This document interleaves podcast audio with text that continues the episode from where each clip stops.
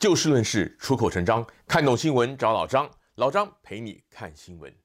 台湾日前发生了一起火车在隧道口撞上了从工地斜坡滑落的工程车，造成五十个人罹难的重大车祸，引发了全球媒体的关注。而各界关心的重点，已经由事发当时的救灾、抚恤等等，转为事故的调查与究责。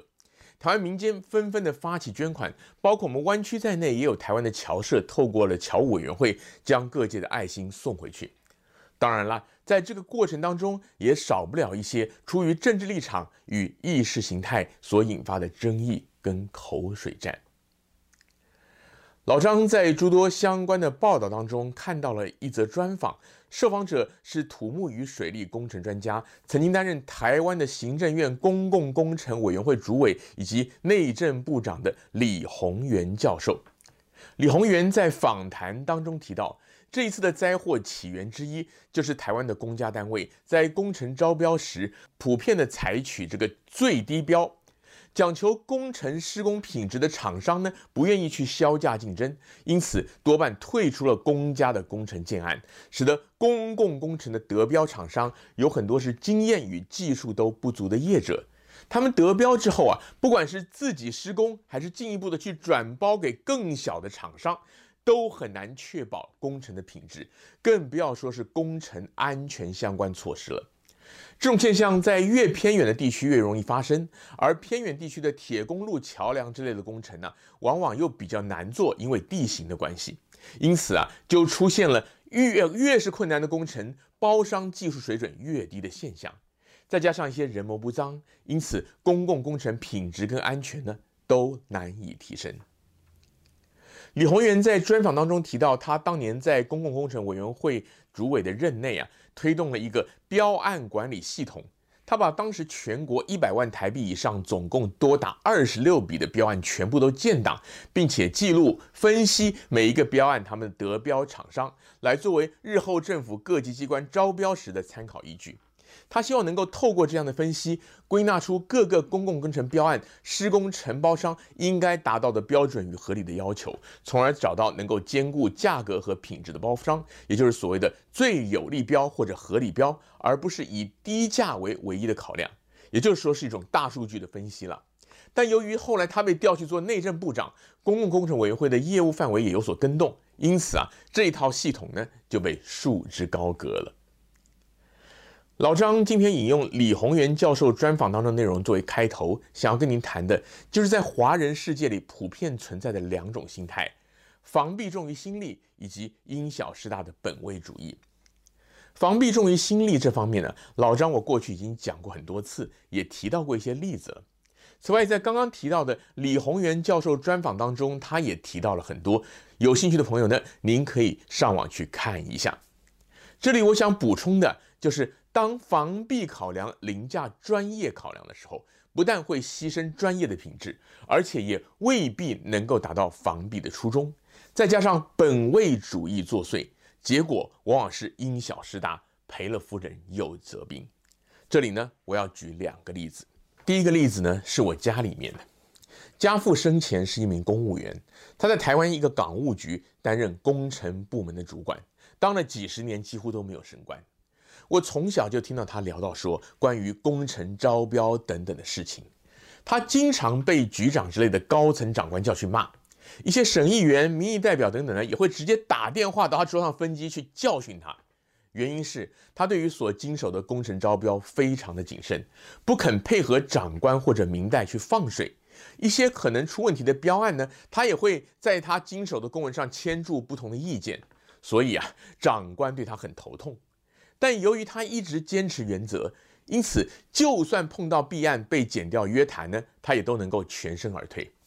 只不过也因此啊，他一辈子都没升官。从小到大呢，我经常就听他在讲啊，这个公共工程采低价标，外人看来好像可以防弊，但其实就像李鸿源说的。有规模的、讲究品质的正派的业者不愿意参与，会参与的往往是一些地方上的中小型规模的业者，他们跟地方民代甚至官员的关系好，透过一些围标、绑标、借牌等等的手法去得标，然后啊再拖延工期、追加预算或者是草率的施工，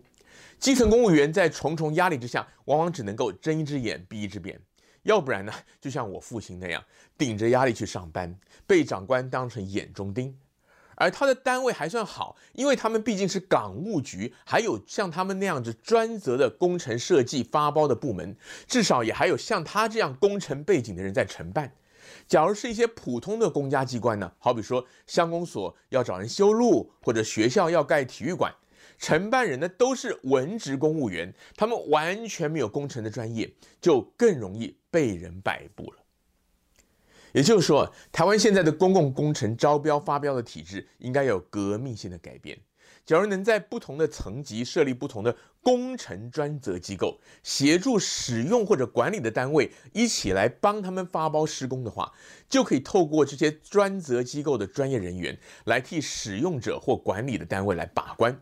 好比说，交通部底下设一个铁公路工程局，统筹处理台铁、高铁以及高速公路等等的招标施工的业务，就比较能够发挥工程管理的专业，并且避免不同系统之间，好比说高铁跟高速公路之间可能出现叠床架屋或施工干扰的情况。地方上来讲，就是设立县市层级的工程主管单位，像是乡公所造桥铺路，或者中小学要盖体育馆、盖操场等等呢，就可以由这些单位来负责。与此同时呢，政府单位要能体体认，要能理解到，省钱的未必是好的，不要老是又要马儿好，又要马儿不吃草，而应该是以合理标取代低价标，才能够以合理的价格找到真正有能力的承包商。至于要如何制定合理的标准呢？就要回到刚刚提到李宏源说的，设立专责工程主管单位，建立资料库，由真正懂行的专家根据施工的要求、当地的条件、市场行情等等，制定合理的标案，找到适合的承包者。如此一来啊，地方上的基层公务员也有法可依，可以有效的减少来自外界或高层的压力，反而能够兼顾品质跟支出，不至于因小失大。前面我曾经提到因小失大的本位主义，我自己就曾经碰碰到过另外一个情况，也就是我现在要讲的第二个例子。当时啊，有一个台湾的政府机关想要拍摄一部宣传影片，但却找不到人要接案。那另外一个部门配合执行的公务人员刚好我认识，因此呢，他就跑来找我，看能否提供一些意见，或者帮他找到适当的人来承包。我归纳了一下当时的情况：第一，发包的单位为了省钱。编列的预算远远低于市场正常的行情，以至于找不到人。第二，这个单位的承办人完全不懂影视制作，因此写出来的规格要求是语焉不详，专业人士就算愿意接，也会感到无所适从，因此啊，不敢轻易的去签约。还有第三种情况，我觉得更离谱，那就是这个政府机关里面呢，其实是有另外一个媒体文宣的专责部门的。但是却不知道什么原因，这个想要拍片的单位主管并没有打算委托另外这个媒体部门来做，而是舍近求远，要自己的手下去外面找人委外制作。而承办这个案子的人呢，也没有去跟他们自己的这个媒体部门打听一下，或者说至少私底下去观摩一下他们拍出来的东西是怎么做，而是啊自己去天马行空的撰写了一些要求，然后就出去找人承包。当我 辗转得知这个情况的时候啊，除了提供一些技术上的建议之外呢，对于配合执行该案的这个公务人员也感到万分的同情。台铁这一次的重大车祸，当然需要彻底的检讨，并且大刀阔斧的改革。